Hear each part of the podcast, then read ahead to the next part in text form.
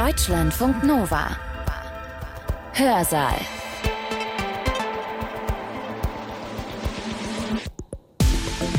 Heute mit Hans-Jürgen Bartsch. Euch geht's wie mir. Krisen, wohin man blickt. Ukraine, Klimakatastrophe, die nicht enden wollende Pandemie.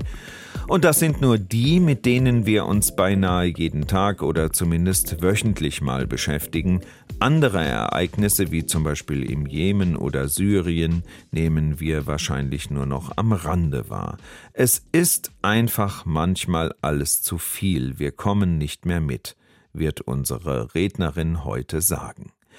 Auch in unserem vorherigen Hörsaal haben wir uns ja schon mit Vorträgen über das folgende Thema beschäftigt. Beschleunigung und Entschleunigung. Immer schneller, immer höher, immer weiter war gestern. Klimawandel, Müllberge, Sinnverlust. Hast, Hektik, schneller, höher, weiter und mehr. Der Einfluss von Technik auf körperliche Funktionen ist dramatisch. Immer massivere Beschleunigung bei immer massiverer Stagnation. Hektik und sinnloser Hast, wirklich? Unsere Zeit ist kostbar, denn das Leben ist kurz. Eine Umfrage von 2013 ergab, dass drei Viertel der Menschen ihr Mobiltelefon benutzen, während sie auf der Toilette sitzen.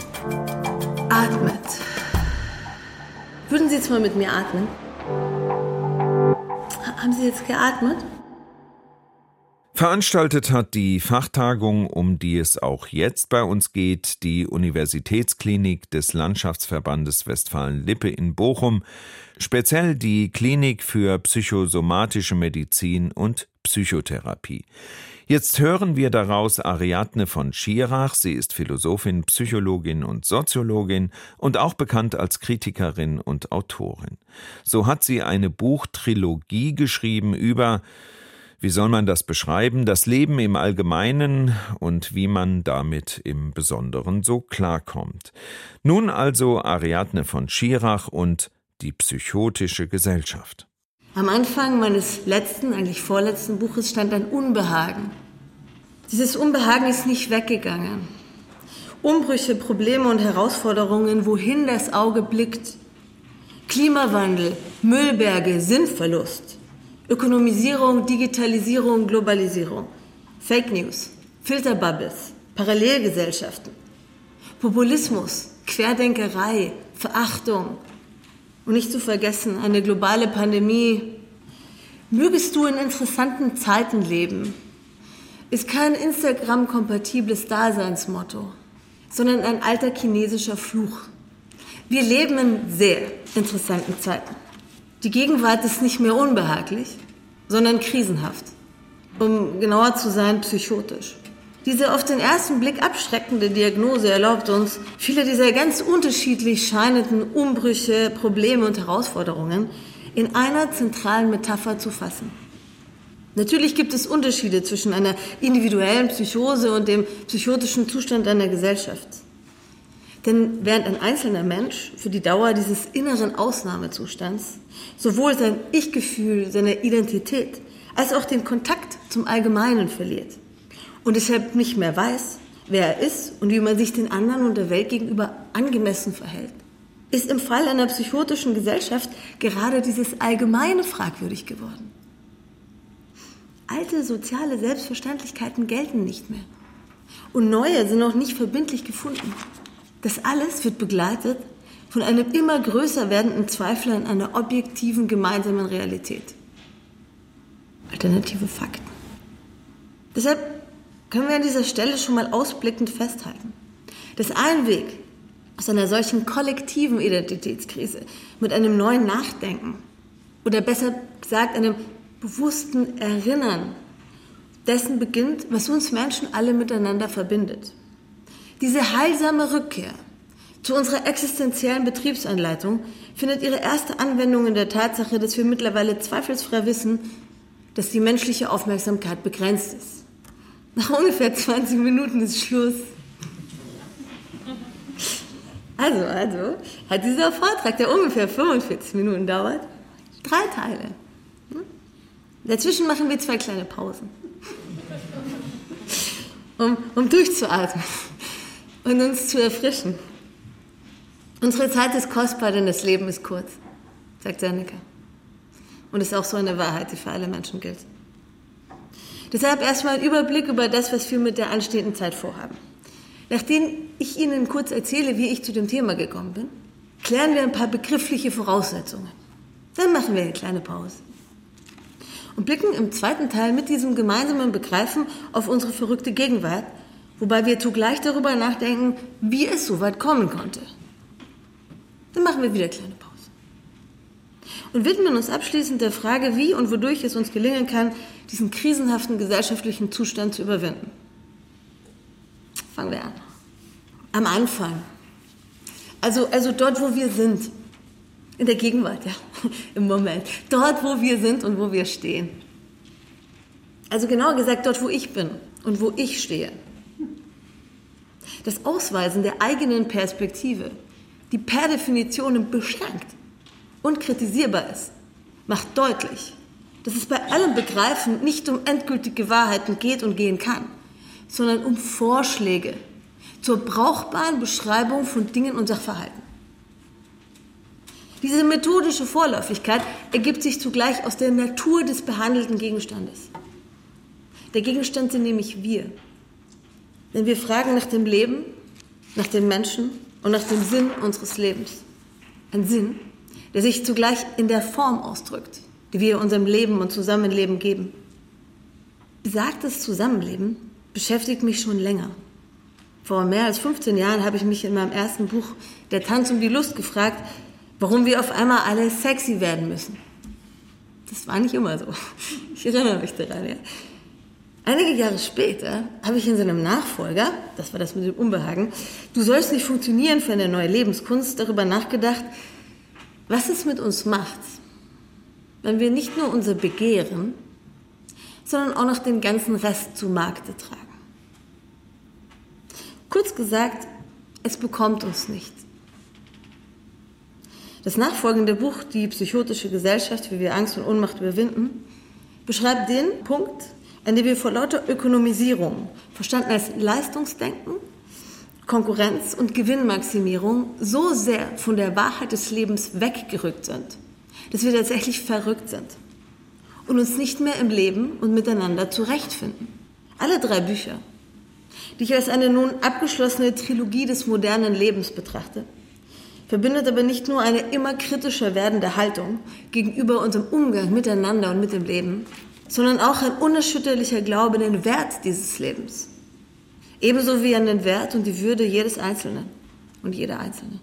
Doch weil eine zugegebenerweise vollmundige Diagnose, wie diejenige einer psychotischen Gesellschaft, sich nicht nur an konkreten Phänomenen und Zusammenhängen nachvollziehen lassen muss, sondern ebenso aus einem spezifischen Denken einer ganz bestimmten Weltanschauung entspringt, möchte ich Sie jetzt einladen, mit mir einen kleinen Spaziergang durch meine Weltanschauung zu machen. Wovon sprechen wir, wenn wir von Leben sprechen? Das Leben ist eine geheimnisvolle Ganzheit, deren Dauer der Wandel ist. Alles ist im Austausch. Alles strebt nach Ausgleich. Alles ist mit allem verbunden durch Einklang und Reibung, also Resonanz und Rhythmus. Alles, was ist, ist in Bewegung. Atmet. Ein ständiges Schwingen zwischen Polaritäten. Tag und Nacht und neuer Tag, werden und vergehen und neues Werden, Ordnung, Chaos, neue Ordnung. Der Mensch ist ein Teil dieser geheimnisvollen Ganzheit und sie ist zugleich ein Teil von ihm. Wir tragen das Leben in uns und sind durch es und mit ihm verbunden. Der Mensch ist also ein lebendiger Teil des Lebens. Das sagt viel und wenig zugleich. Also nochmal genauer. Was ist der Mensch? Der Mensch ist auch müde. Also, der Mensch ist also ein lebendiger Teil des Lebens. Das sagt viel und wenig zugleich. Also, was ist der Mensch? Ich weiß es auch nicht. Es ist klar, dass er sicher ist, eben nur, dass er das einzige Lebewesen ist, das diese Frage, wer bin ich, stellt und zugleich niemals abschließend beantworten kann. Denn im Gegensatz zu den bestimmten Tieren, die in eine vorgefundene Umgebung hineingeboren sind, wie so ein tropischer Fisch, der das Riff in den immer gleichen Bahnen rundet, ist der Mensch das unbestimmte Tier. fähig, sich seine Lebensumstände immer wieder neu zu schaffen. Wir müssen uns selbst auf der Erde beheimaten. Die damit verbundene Frage nach dem guten Leben und Zusammenleben aktualisiert sich in jeder Generation, aber auch in jedem neuen Menschen, der diese Welt betritt. Wobei jeder junge Mensch zuerst von seiner Kultur, seiner Familie und seinen Freunden lernt, was man gerade so denkt und tut und will, was es also an diesem bestimmten Ort zu dieser bestimmten Zeit bedeutet, ein Mensch zu sein. Vielleicht ist das eine grundsätzliche Entfremdung, wo man erst wieder zurückkommen muss. Ja? Und das betrifft das Menschsein und nicht die Kultur. Jede Kultur ist also immer auch erstmal eine Weltanschauungsgemeinschaft, die das Leben und Zusammenleben auf eine bestimmte Weise ordnet und gewichtet, indem sie Grenzen wie Häuserwände zieht zwischen Innen und Außen, eigenem und Fremdem, Erlaubtem und Verbotenem. Wobei sie ein praktisches Wie mit einem begründenden Warum verknüpft.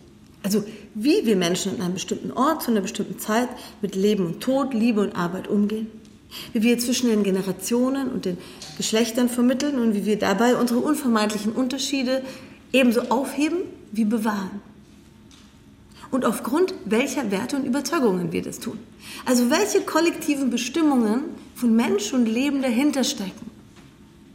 Und obwohl sich alle Menschen in allen Kulturen auf diese Weise im Leben beheimaten, sind wir Menschen zugleich die einzigen Tiere, die sich ein Haus bauen können, in dem sie nicht mehr leben wollen was nichts anderes bedeutet, als dass wir Lebensbedingungen erschaffen können, die unseren elementarsten Bedürfnissen nicht mehr gerecht werden. Bedürfnisse nach Solidarität und Schutz, Verbundenheit und Verbindlichkeit, gemeinsamer Zukunftsvision und kollektiver Identität und einem angemessenen Umgang, mit der uns alle verbinden, Verletzlichkeit, Widersprüchlichkeit und Einzigartigkeit. Das ist schon eine erste Antwort auf die Frage, was gerade eigentlich passiert. Also diese große und umfassende Krise, die natürlich immer auch eine Reaktion ist auf unseren Umgang mit dem Leben. Denn obwohl wir großen Einfluss auf dieses Leben nehmen können, sind wir zugleich nicht wirklich frei. Einerseits ist immer schon was da. Wir stehen auf Ruinen und niemand betritt eine leere Welt. Ganz zu schweigen davon, dass alles mögliche andere, sondern man ist immer in eine bestimmte Epoche, Familie, hineingeboren, ja? Immer in einen Kontext, ja? Ganz zu schweigen davon, dass alles mögliche andere mit uns da ist. Die Natur, die Tiere, die Erde und unsere eigenen Schöpfungen. Wie der Kapitalismus oder die Eisenbahn oder dieser Tisch hier. Stehpult. Andererseits steht uns Menschen nicht nur vieles entgegen, sondern uns bleibt auch vieles unverfügbar. Im Leben, im Leben und beim Sterben. Diese paradoxe Position beschreibt der existenzialistische Philosoph Martin Heidegger, den wir trotz seiner antisemitischen Verfehlungen als klugen Denker achten wollen. Als geworfenen Entwurf. Geworfenheit umfasst die Momente unserer Unfreiheit. Und der Gedanke des Entwurfs illustriert die gleichzeitige Offenheit der Zukunft und dadurch auch unsere Verantwortung für sie. Denn wir sind eben nicht nur das, was ist, sondern immer auch das, was sein könnte. Weil wir werdende Wesen sind, bis zum Tod. Dabei sind wir alle in ein Leben hineingeboren, das sich uns als eine unendliche Entfaltung von Seinsmöglichkeiten zeigt, deren übergeordneter Sinn uns entzogen ist. Ein Naturwissenschaftler würde wahrscheinlich nur sagen, die Evolution ist zukunftsblind. Das Leben ist also nicht auf ein bestimmtes Ziel hin ausgerichtet. Und doch liegt ein ungeheurer Wert in dieser Entfaltung von Seinsmöglichkeiten. Eine Entfaltungslust, eine Daseinsfreude. Doch es geht um mehr. Denn nur weil es keinen übergeordneten Sinn des Ganzen gibt, können wir selbst Sinn aus unserem Leben machen. Aber wir stellen diesen Sinn nicht nur her, sondern er stellt sich auch ein. Er stellt sich ein, wenn wir unserer eigenen Position im Ganzen gerecht werden und die Abstände und Benachbarungen zwischen den Dingen stimmen, die Rhythmen und Resonanzen. Wenn also eine lebbare Ordnung herrscht, die so viele Formen haben kann, wie es menschliche Behausungen gibt, in denen man sich wohlfühlt, beheimaten kann. Sinn entsteht also, wenn wir uns im Leben und im Zusammenleben mit allem, was ist, zurechtfinden. Einigermaßen zurecht, ja. Wobei wir den Sinn des einzelnen menschlichen Lebens darin sehen können, eine der unendlich vielen Seinsmöglichkeiten zu sein und auf diese Weise einen eigenen Beitrag zur allgemeinen Entfaltung des Lebens zu leisten. Jeder einzelne Mensch legt durch den Vollzug seines eigenen Lebens Zeugnis darüber ab, was es heißen kann, ein Mensch zu sein. Jeder einzelne Mensch gibt durch sein Dasein eine einzigartige Antwort auf die Frage nach dem Sinn des Lebens und damit nach der Möglichkeit, in diesem Leben zu Hause zu sein. Zugleich blickt jeder und jeder einzelne von uns von einem ganz eigenen Ort aus auf dieses Leben und bringt alleine schon dadurch einen einmaligen Aspekt dieser geheimnisvollen Ganzheit zum Ausdruck. Und allein schon deshalb ist jeder Einzelne kostbar und unersetzlich und vor allem sinnvoll. Ja, wir sind da. Aber wir haben uns nicht. Das Leben geschieht uns. Und doch können wir vieles gestalten. Wie kann man diese paradoxe Lage begreifen? So unmöglich. Und doch ist es so einfach und konkret wie der Atem. Würden Sie jetzt mal mit mir atmen? Und zwar einfach mal fünfmal durch die Nase einatmen und durch den Mund wieder aus.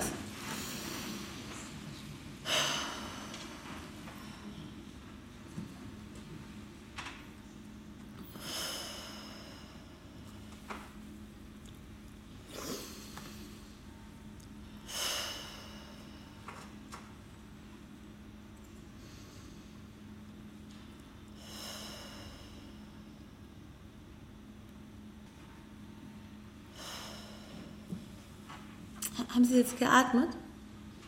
Eine interessante Frage ist, wer hat vorher geatmet?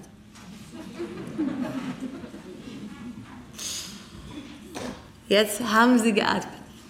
Vorher wurden Sie geatmet. Und so ist es auch mit dem Leben. Alles geht sozusagen automatisch seinen Gang. Ganz im Sinne der Energieerhaltung. Und doch können wir das meiste, das meiste, was wir uns bewusst machen, auch beeinflussen. Und so können wir letztlich auch viele Automatismen verändern. Wie man beispielsweise durch Übung von der Gewohnheit des Plastikgebrauchs in die Gewohnheit der nachwachsenden Rohstoffe kommen kann. Oder von der Theorie in die Praxis. Machen wir also weiter. Indem wir unsere verrückte Gegenwart in den Blick nehmen. Aber erstmal erinnern wir uns. Also der Mensch ist das unbestimmte Tier und auch das Widersprüchliche. Der Philosoph Sören Kierkegaard, der Begründer der existenzialistischen Philosophie, beschrieb den Menschen als seltsam zusammengesetztes Wesen, das für sich selbst ein Problem ist. Und woraus sind wir zusammengesetzt? Nun, wir haben einen sichtbaren Körper und ein unsichtbares Innenleben. Wir sind vielfach beschränkt und doch in jedem Augenblick frei, uns zu entscheiden. Wir sind endliche Wesen und leben zugleich in der zeitlosen Ewigkeit des Augenblicks. Wie soll man das zusammenbringen? Das ist eben der Sinn, den wir immer wieder neu aus unserem Leben machen müssen. Ein Mensch zu sein, heißt darüber nachzudenken, was es heißen kann, ein Mensch zu sein. In seinen vielen Büchern hat Kierkegaard aber nicht nur unser menschliches Identitätsproblem auf den Punkt gebracht, sondern auch den Ort bestimmt, in dem wir besagtes Identitätsproblem sowohl empfinden als auch überwinden. Nämlich unseren Geist. Dieser Geist, verstanden als Bewusstsein unseres Bewusstseins, meint im Folgenden deshalb weder Verstand noch Vernunft, sondern beschreibt das Vermögen, alle uns Menschen möglichen Bewusstseinsinhalte, Gedanken und Gefühle, Erinnerungen und Träume, Gerüche und Geschmäcker, ebenso wie die unendlichen Weiten unserer inneren Welt zu erfassen, zu beurteilen und zu gewichten. Unser Geist befähigt uns zu den für unsere sinnstiftende Selbstverortung im Ganzen immer wieder notwendigen Vermittlungen zwischen unseren existenziellen Widersprüchen wie Freiheit und Notwendigkeit, Dauer und Wandel, Selbstsein und Mitsein. Wobei es genau diese abwägende Existenzbezugnahme ist, die uns von den bestimmten Tieren unterscheidet. Uns Menschen eint also nicht nur unsere widersprüchliche Lage als unbestimmte Tiere, die alle einen Geist besitzen, sondern ebenso die damit verbundene Fähigkeit, immer wieder neu auf uns und unser Leben Bezug zu nehmen. Solcher Art heraustretend können wir uns ebenso in andere hineinversetzen, wir auch für uns selbst beurteilen, was schädlich und was förderlich ist, was wir tun, was wir lassen sollen, woher wir gekommen sind und wohin wir aufbrechen möchten. Der Verrückte jedoch kann nicht mehr auf sein Dasein antworten. Er ist sich selbst und der Welt abhanden gekommen. Obwohl es viele Formen menschlicher Verrücktheit gibt, konzentrieren wir uns im Folgenden auf die Psychose, als einen inneren Ausnahmezustand, während dessen Dauer der Betroffene den Kontakt zur Realität verliert. Eine solche psychotische Erfahrung, die ungefähr ein Prozent der Weltbevölkerung einmal in ihrem Leben durchmacht, das sind allein in Deutschland mehr als 800.000 Leute, kann entweder durch Medikamentation und Therapie überwunden werden oder sich zu einer Schizophrenie verfestigen. Deshalb verweist der Begriff der Psychose essentiell auf einen Übergangszustand und damit auf ein temporäres Virulentwerden des eigenen Identitätsproblems, während dessen Dauer die Grenzen zwischen Ich und Welt verschwimmen, wodurch die eigene Identität ebenso instabil wie total erscheint. Begleitet wird dieser Selbst- und Weltverlust von Angst angesichts der inneren Auflösung und Ohnmacht angesichts der Unfähigkeit, irgendetwas dagegen zu tun. Das Geisteskranke an einem psychotischen Zustand äußert sich also in einem zeitweiligen Verlust eben dieses Geistes und der durch ihn ermöglichten lebenspraktischen Kompetenzen. Sprich unsere Fähigkeit, zwischen unseren unterschiedlichen Existenzebenen zu vermitteln, uns vernünftig und vorausschauend zu verhalten und dadurch auf eine Weise im Leben einzurichten, die sinnvoll, angemessen und identitätsstiftend ist. Das wiederum könnte man gerade auch über unsere Gesellschaft sagen, die ebenfalls immer größere Schwierigkeiten hat, sich vernünftig, angemessen und vorausschauend zu verhalten. Also real und folgenreich Verantwortung für unsere gemeinsame Zukunft zu übernehmen. Denken wir nur an den Umgang mit dem Coronavirus oder an die Erderwärmung oder einfach nur an die fehlende Kinderbetreuung, an den Lehrermangel und die große Pflegekatastrophe. Während ein Psychotiker den Kontakt zum Allgemeinen verliert, ist eine psychotische Gesellschaft dadurch gekennzeichnet, dass eben dieses Allgemeine fragwürdig wird, also verschiedene Selbstverständlichkeiten des Zusammenlebens nicht mehr gelten. Wodurch gleichzeitig die für jede Gesellschaft lebensnotwendige Vermittlung zwischen eigenem und fremdem, Alten und Jungen, Armen und Reichen nicht mehr funktioniert. Diese Auflösung sozialer Verbindlichkeiten produziert auch weitere widersprüchliche Phänomene. Wie die groteske Gleichzeitigkeit von Naturschutz und Naturzerstörung die Allgegenwart sozialer Medien bei totaler Vereinsamung. Immer massivere Beschleunigung bei immer massiverer Stagnation. Das alles gipfelt in einem immer dringlicher werdenden politischen Handlungsbedarf. Da könnte man auch ganz kurz in einen reflektierten Umgang mit der Digitalisierung denken. Also Sachen wie Netzneutralität, Urheberrecht, G5. Also immer dringender werdender Handlungsbedarf bei ebenso unausweichlich scheinender Lähmung. Was nichts anderes heißt, als dass auch der psychotische Zustand der Gesellschaft ebenso instabil wie total erscheint. Wobei letzteres auch daran liegt, dass sich trotz anwachsender Widersprüche zugleich alles mit allem zu vermischen scheint. Hierzu gehören beispielsweise die zunehmende Ununterscheidbarkeit von Arbeit und Freizeit. Das wurde vor dem Homeoffice geschrieben. Ja. Privatheit und Öffentlichkeit und natürlich Selbstwert und Marktwert. Ja. Ebenso wie der uns allerorts und jederzeit begegnende absurde Brei aus realen Tragödien und süßen Katzenvideos. Selbstmordattentaten und den neuesten Produkten, Politik, Spektakel und Reisebericht.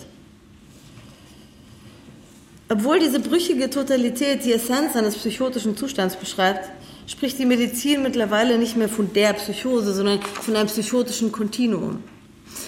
Das wichtigste international erkannte Werk zur Diagnostik, ICD-10, unterscheidet diesbezüglich organische, schizophrene und affektive Formenkreise. Und auch beim Gebrauch der Psychose als Metapher für einen krisenhaften gesellschaftlichen Zustand lassen sich Elemente aus allen drei Formenkreisen finden. Das beginnt mit der organischen Beschreibung einer Psychose als Dopaminflut, welche die sonst von diesem Botenstoff unter anderem verwaltete Unterscheidungsfunktion zwischen Ich und Welt beeinträchtigt, was bereits beschriebene innere Auflösungserscheinungen und Grenzverwischungen zur Folge hat. Auf kollektiver Ebene entspricht die Dopaminflut dem Zusammenhang von ökonomischem Steigerungszwang und konstanter Beschleunigung aller Lebensbereiche bei stetig anwachsender Reizüberflutung. Wir kommen gerade einfach nicht mehr mit. Beschleunigung und Entfremdung.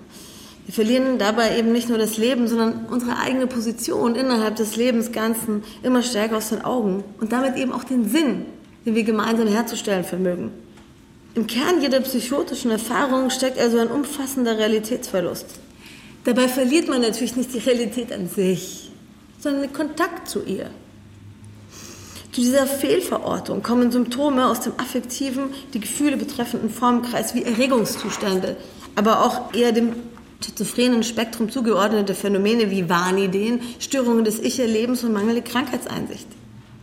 Auch unsere kollektive Krise ist begleitet von Erregungszuständen, verkörpert von den immer lauter auf und immer schneller abflammenden News. Brennt echt der Regenwald noch? Ich weiß es nicht. Ich denke immer wieder dran, aber man hört nichts mehr davon. Paranoide Wahnideen wie Verschwörungstheorien, von den Flacherdlern bis zu militanten Impfgegnern breiten sich aus. Von der unbestreitbaren Realität der digitalen Totalüberwachung mal ganz abgesehen. Zugleich lösen konsumgesteuerte Überindividualisierung, digitale Filterbubbles und immer stärker auseinanderdriftende Weltanschauungen, aber auch Erfahrungen den gesellschaftlichen Konsens auf. Nett, Schwätze?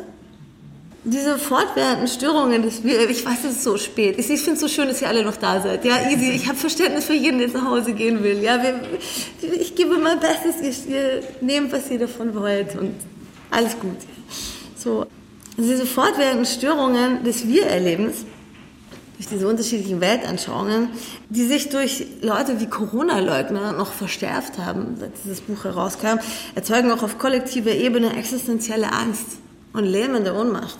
Was nichts anderes heißt, als den Verlust der Fähigkeit, Prioritäten zu setzen, Entscheidungen zu treffen und reale Konsequenzen zu ziehen.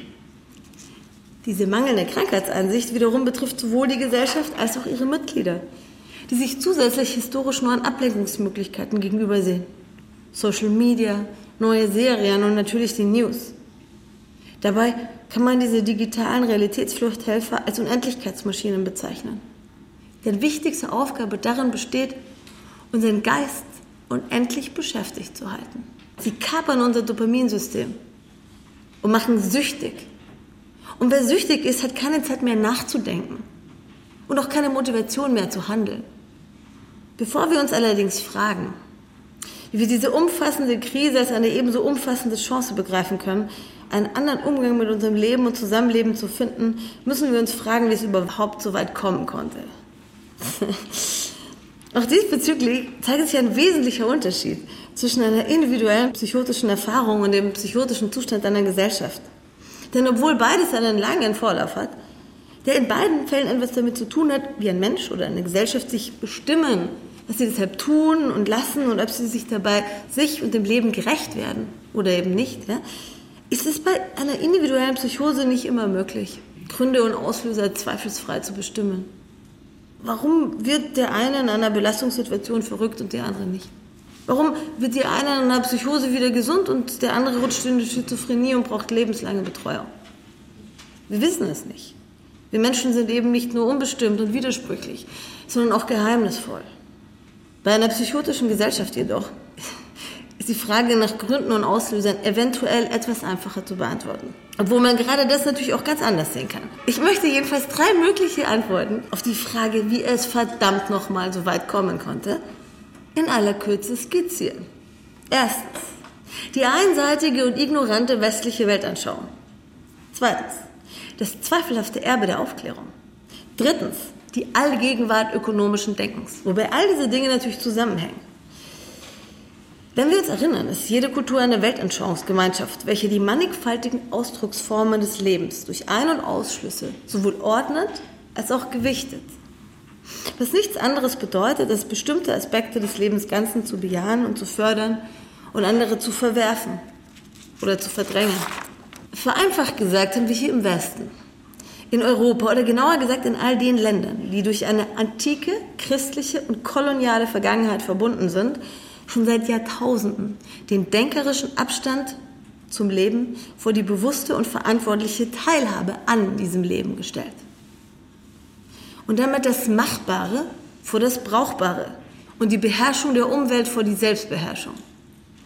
Begonnen hat diese egoistische Welt- und Selbstbestimmung mit der Popularisierung von Platons Ideenlehre, welche durch ihren Glauben an eine transzendente, also das hier real konkret existierende, überschreitende Hinterwelt bei Platon war das das Reich der ewigen Ideen und Formen und so weiter, den Grundstein legte für eine immer noch andauernde Verachtung allen Irdischen, inklusive der Natur, des Körpers, der Gefühle und natürlich auch der Frauen, die alles diesem abstrakten Denken missfallende sozusagen in Personalunion verkörperten. Dieser durch Platons Idee einer wirklicheren Wirklichkeit vor mehr als 2000 Jahren bei uns, nur bei uns im Westen etablierte Nichtort der anderen Kultur, wie beispielsweise der immanent, also innerweltlich orientierten klassischen chinesischen vollkommen fremd ist. Ja? Der nicht Ort blieb nicht lange unbewohnt. Ein paar Jahrhunderte später schlug dort ein alter weißer Mann seine Zelte auf und blickte fortan ebenso allwissend wie ungehalten auf das irdische Gewusel. Und so, wie sich der Christengott die platonische Hinterwelt zu eigen machte und dabei zugleich die Innenwelt seiner Gläubigen in Besitz nahm, Gläubige, deren Lebenssinn fortan von Mutter Kirche vorgegeben wurde, sollten sich, besagte Gläubige, die Erde untertan machen. Also die Natur, die Tiere, die anderen Kulturen und natürlich die Frauen. Denn einzige und wichtigste Aufgabe laut Gott und Kirche, dem unbedingten Gehorsam allen Männern gegenüber in der Geburt und Aufzucht von Kindern bestand.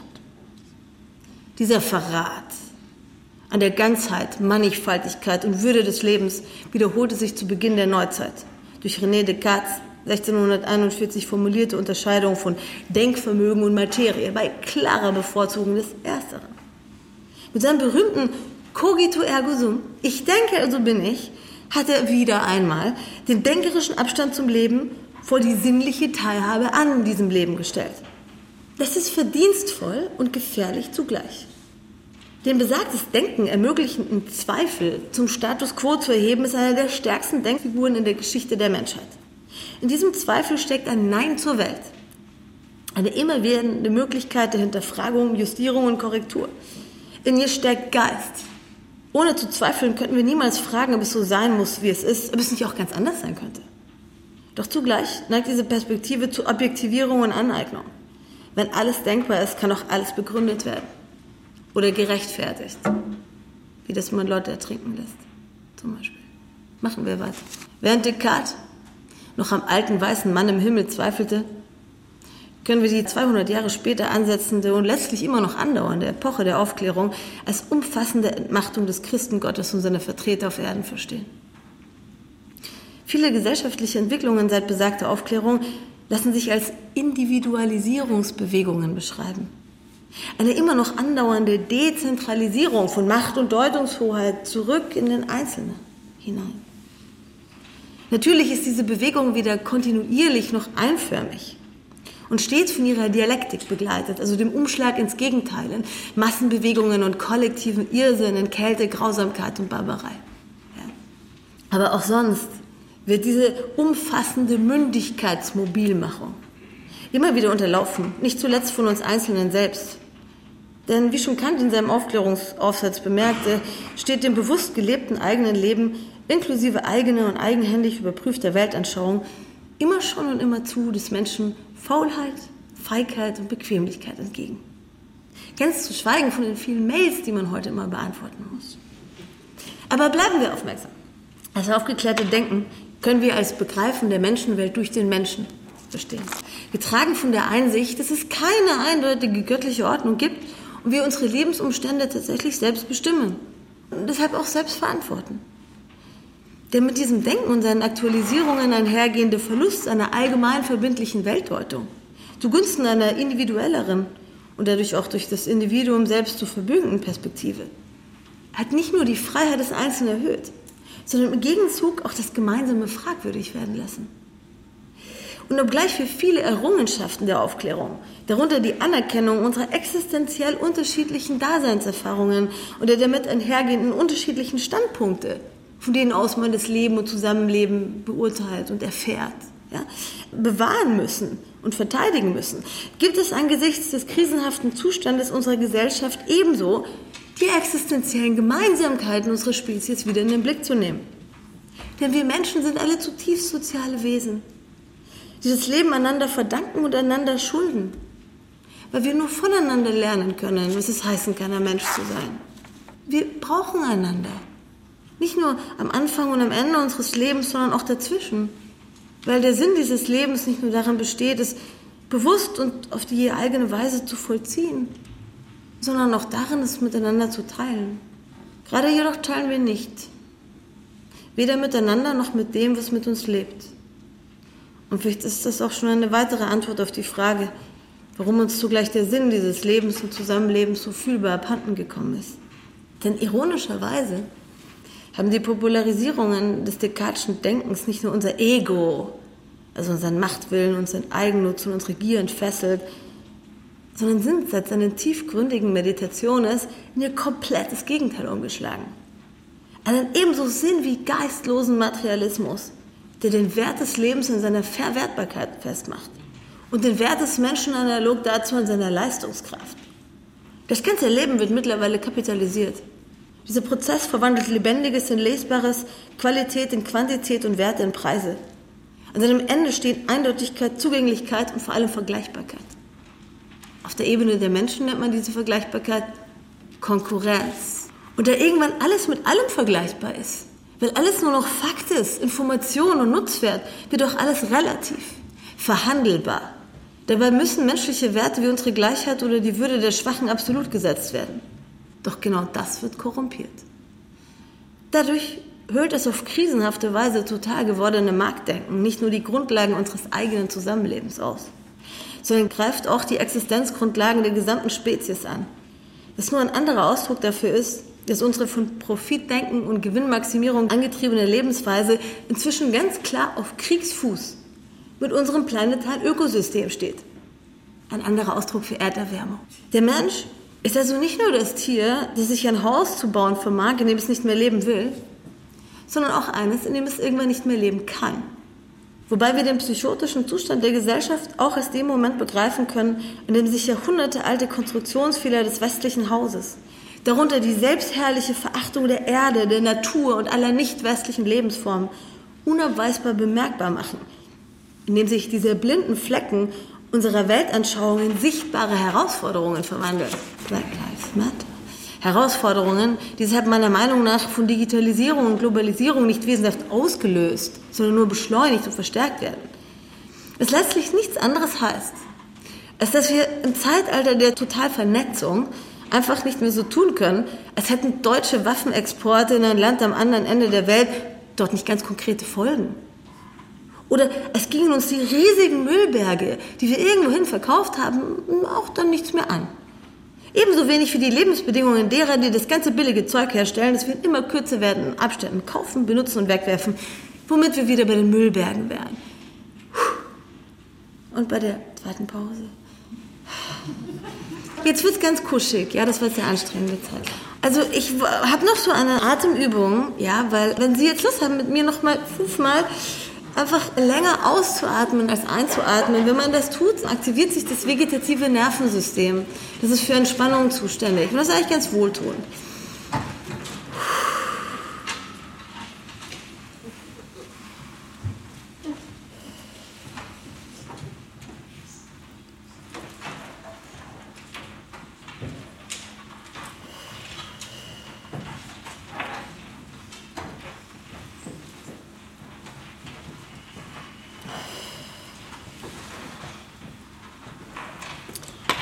Zur Auflockerung erzähle ich Ihnen jetzt noch einen, kleinen Witz. Also, was ist unfair? Wenn du mit Gott sprichst, ist es ein Gebet. Und wenn Gott mit dir spricht, ist es eine Psychose.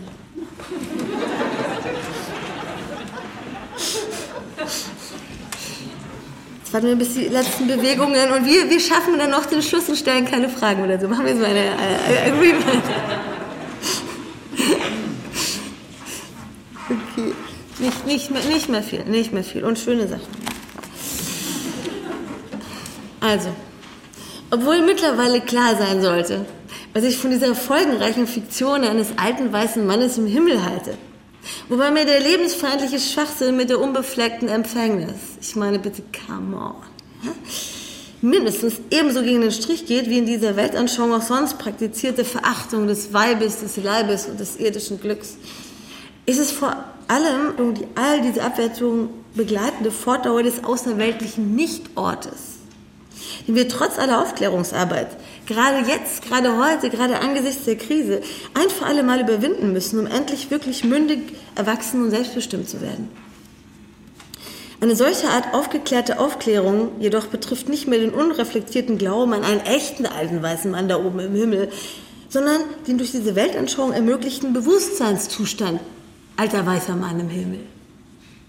Eine Position, obwohl sie bereits massiven Gegenwind bekommen hat und immer noch bekommt, auch heute noch der oder demjenigen, die sie einnimmt, ermöglicht, sich als unbeteiligte Beobachter zu begreifen.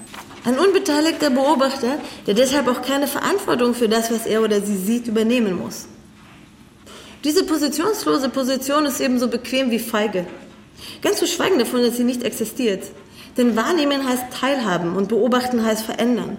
Das wissen wir nicht erst seit der Entdeckung der Heisenbergschen Unschärferelation.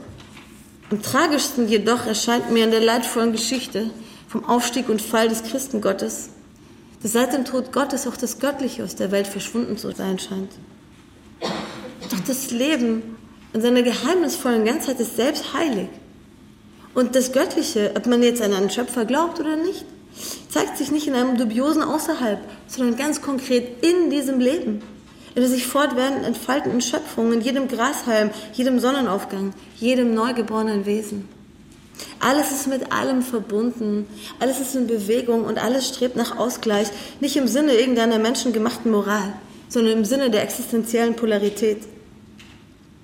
Vielleicht haben wir nicht nur die Sache mit der unbefleckten Empfängnis und der Herrschaft über die Erde missverstanden, sondern uns auch beim jüngsten Gericht geirrt.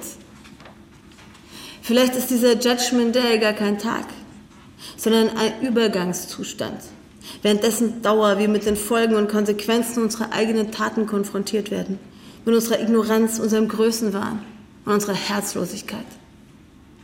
Und wenn wir bei dem Witz, den ich gerade erzählt habe, Gott eben nicht als alten weißen Mann im Himmel verstehen, sondern als heilige Quelle der Schöpfung, als Essenz des Lebens selbst, ein Leben, das wir so lange und so umfassend missachtet haben, dass es uns als Reaktion darauf auf ganz vielen unterschiedlichen Ebenen anruft, aufrüttelt und dadurch immer dringlicher daran erinnert, dass wir kein passiver, sondern ein aktiver und bewusster Teil von ihm sind. Co-Creation zeigt sich diese so beängstigend scheinende Krise zugleich als Einladung, unsere Position im Ganzen neu zu bestimmen. Als Westler, als Europäer, als Menschen. Heilung ist das Finden eines neuen Sinns. Doch bevor wir daran gehen können, unseren Umgang mit dem Leben zu verändern, müssen wir dieses Leben und unsere Rolle darin auf eine neue Weise begreifen. Da sind sie schon wieder, die Weltbeziehungen. Dieses Begreifen wiederum bedarf unserer Urteilskraft, unserer Fantasie und unseres Reflexionsvermögens. Und es sind letztlich diese geistigen Kompetenzen, die uns ebenso individuell wie kollektiv dazu befähigen, unsere gewohnte Weltanschauung zu hinterfragen und dabei beispielsweise die krisenhafte Ausbreitung des Marktdenkens so weit einzudämmen, dass unsere ausgehöhlten Institutionen wieder dem Menschen dienen und nicht mehr dem Profit. Doch nicht nur den Kapitalismus gilt es vor sich selbst zu retten, indem wir alle mündige Wirtschaftsbürger werden, wie der Publizist Wolf Flotter das nennt, sondern auch Digitalisierung und Globalisierung bieten unserer gesamten Spezies ungeahnte Entwicklungsmöglichkeiten, die wir geistreich im Sinne des Brauchbaren ergreifen müssen, wenn wir nicht von ihrer eigenen Logik überrollt werden müssen. Schon was her, es rollt schon hart, ja. Vor allem, wir erinnern uns, weil alles, was wir nicht bewusst beeinflussen, einfach immer so weitergeht und sich selbst aus den lebensfeindlichsten Verhältnissen von irgendwem auf irgendeine Weise Profit schlagen lässt. Social Media lässt grüßen. Sau viel Profit. Ja? Und obwohl angesichts der Tatsache, dass wir alle mit dem Leben und durch das Leben verbunden sind, dass, was jeder Einzelne von uns tut, auch Auswirkungen auf das Ganze hat. Und obwohl sich auch auf gesellschaftlicher Ebene gerade viel bewegt, Fridays for Future, Me Too, Black Lives Matter, bis hin zum neuen, sehr gemocht, skandinavischen Trendsport Plogging. Joggen und dabei Müll aufnehmen. Picking and Jogging, ja? Kann man auch beim Spazierengehen machen, ja? Dürfen wir gerade auch das ganz große Ganze nicht aus den Augen verlieren. Denn letztlich steckt hinter unserer kollektiven Identitätskrise eine geistige, eine spirituelle Krise, die uns mit der Notwendigkeit einer neuen Daseinsbegründung konfrontiert. Nicht mehr als selbsthörliche Krone der Schöpfung, sondern als mächtige und deshalb auch besondere Verantwortung tragende Spezies unter Spezies, in bewusstem und respektvollem Austausch mit allem anderen, was mit uns ist. Wir brauchen keine andere Welt sondern ein anderes Bewusstsein dessen, was ist. Eigennutz, Ignoranz und Gier haben uns in diese Lage gebracht, aber bringen uns nun keinen Schritt mehr weiter. Wir müssen uns wieder erden, aufräumen, ordnen, Schulden zahlen. Und durch die bewusste Wiederaneignung von allem, was uns angeht und was wir verursacht haben, das Geheimnis des Lebens wieder in eine Heimat verwandeln. Angst und Ohnmacht zu überwinden bedeutet also, sich der in dem psychotischen Zustand unserer Gesellschaft liegenden existenziellen Anrufung durch das Leben entschlossen, aufmerksam und im besten Sinne humorvoll zu stellen. Und dabei genau dort, wo man selbst lebt und liebt und arbeitet, Verantwortung zu übernehmen für das, was man sieht, für das, was man tut und für das, was man lässt. Den Humor brauchen wir dabei, weil wir leider tatsächlich weder allwissend noch allmächtig sind. Und alles sowieso immer wirklich anders kommt, als man sich das gedacht hat. Diese ebenso bewusste wie vergnügte Rückkehr zum Leben ist ein poetischer Akt. Weil so ein frischer Blick, der nicht mehr alles nur nach seiner Verwertbarkeit beurteilt, sondern in einem respektvollen Dialog mit der Natur oder den konkreten Lebensbedingungen an einem bestimmten Ort tritt, dem, was er dort findet, auch einen neuen Sinn verleiht. Jeder Mensch ist auf eine tiefe Weise wirklich ein Künstler, eine Poetin, die sich und ihr Leben immer wieder neu erzählen muss und neu erzählen kann. Diese Anerkennung unserer kreativen Kräfte erinnert uns daran, wie viel Gestaltungsfreiheit in unserem Umgang mit dem Leben liegt. Wobei sich durch eine solch bewusste Auseinandersetzung mit unserem Dasein nicht nur das hier eigene, sondern auch das Gemeinsame wiederfinden. Wie beispielsweise die Gewissheit, dass uns Menschen jenseits unserer Herkunft, unserer Weltanschauung und unserer Fähigkeiten wirklich mehr verbindet als trennt. Weil wir alle geistige Geschöpfe sind, kreative Kreaturen, die ihr Dasein nicht nur erfahren und erleiden, sondern ebenso gestalten und verändern können. Das Leben hat die Bedeutung, die wir ihm geben. Und die Zukunft, die wir suchen, sind wir selbst. Wenn wir dabei allerdings nicht mehr nur uns, sondern auch allem, was mit uns ist, gerecht werden wollen, müssen wir uns zugleich fragen, wie es uns gelingen kann, endlich wieder mehr in die Welt hineinzugeben, als wir hinausnehmen. Ein anderer Ausdruck für diese Haltung ist Liebe. Ariadne von Schirach philosophierte an der LWL Universitätsklinik in Bochum über eine psychotische Gesellschaft in Anbetracht der vielen Krisen weltweit. Wir haben euch in den vergangenen beiden Hörsälen mit Ausschnitten aus dem 28. Symposium unter dem Titel Beschleunigung und Entschleunigung vom 5. und 6. November 2021 versorgt. Organisiert hat die Tagung die Klinik für psychosomatische Medizin und Psychologie. Psychotherapie. Deutschlandfunk Nova. Hörsaal. Jeden Sonntag neu. Auf deutschlandfunknova.de und überall, wo es Podcasts gibt. Deine Podcasts.